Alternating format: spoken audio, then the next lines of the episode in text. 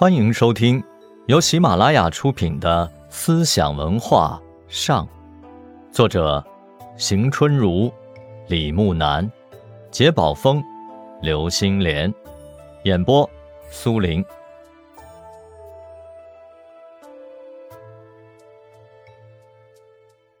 董仲舒创立的经文经学，借助神学的形式阐发儒家思想。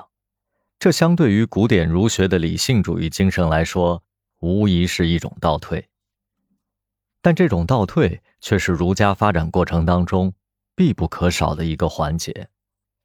在统一的封建社会建立的初期，在整个社会的文明程度还不是很高的情况下，董仲舒只有借助神学的形式，才能使儒学从学术殿堂中走出来，变成全社会都能够接受。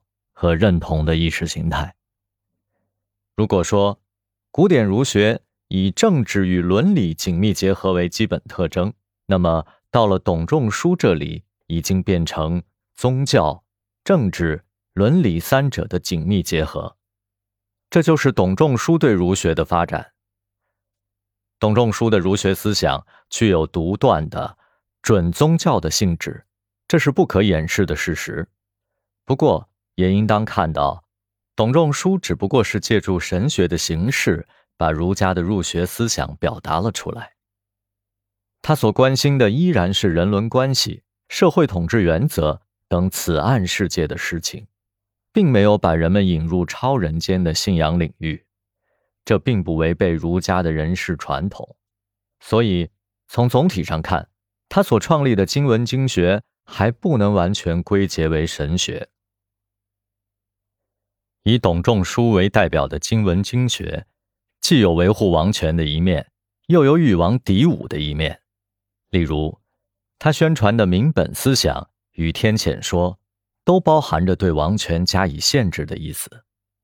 另外，经文经学严格的按师法、家法来传授，不可避免地形成了各种门户之见。为了消除经学与王权之间的矛盾。和经学内部的分歧，封建帝王常常亲自出面干预学术讨论。甘露三年，即公元前五十一年，汉宣帝在未央宫石渠阁召诸儒讲五经异同。汉宣帝召开御前学术会议，史称石渠阁议。这次会议有易学博士施毅等二十二人参加。这次会议决定了增加梁丘的议，大小夏侯的尚书，古梁春秋博士。石渠阁议是汉代经学史上的一次重要会议，为建立统一的经学铺平了道路，但它并未完全解决问题。在东汉的建初四年，即公元七十九年，汉章帝再次出面，下太常、将、大夫。博士、议郎、郎官及诸生、诸儒会百五官，讲义五经同义。帝亲称至灵诀，如孝宣甘露石渠故事，作白虎义奏。白虎义奏已佚，现存由班固在会后整理成书的《白虎通义》。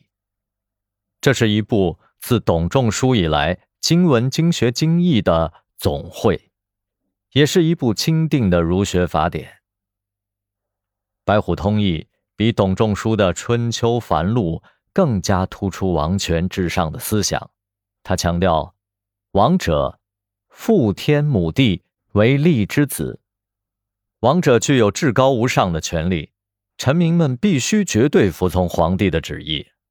这样一来，便把儒学完全变成了。王权的附庸，《白虎通义》把五经同义中的一些学术分歧也一概统一到王权至上的观念上。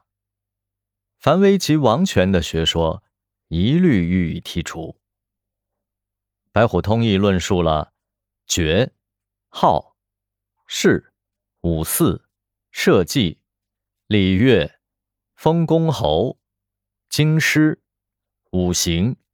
三军、诸法、见证、乡社、治世、辟雍、灾变、耕桑、封禅、巡狩、考处、王者不臣、师归、圣人、八风、商贾、睿智、三正、三教、三纲六纪、情性、寿命、宗族、姓名、天地。日月、四时、衣裳、五行、五经、嫁娶、服冕、丧服、崩轰等四十三个专题，几乎涵盖了封建社会从经济基础到上层建筑的方方面面。白虎通义把经文经学发展到最完备的程度，然而。由于他把经文经学完全纳入专制主义的轨道，从而也就扼杀了他的生机，致使经文经学趋于僵化。听众朋友们，本集播讲完毕，感谢您的收听，我们下集再见。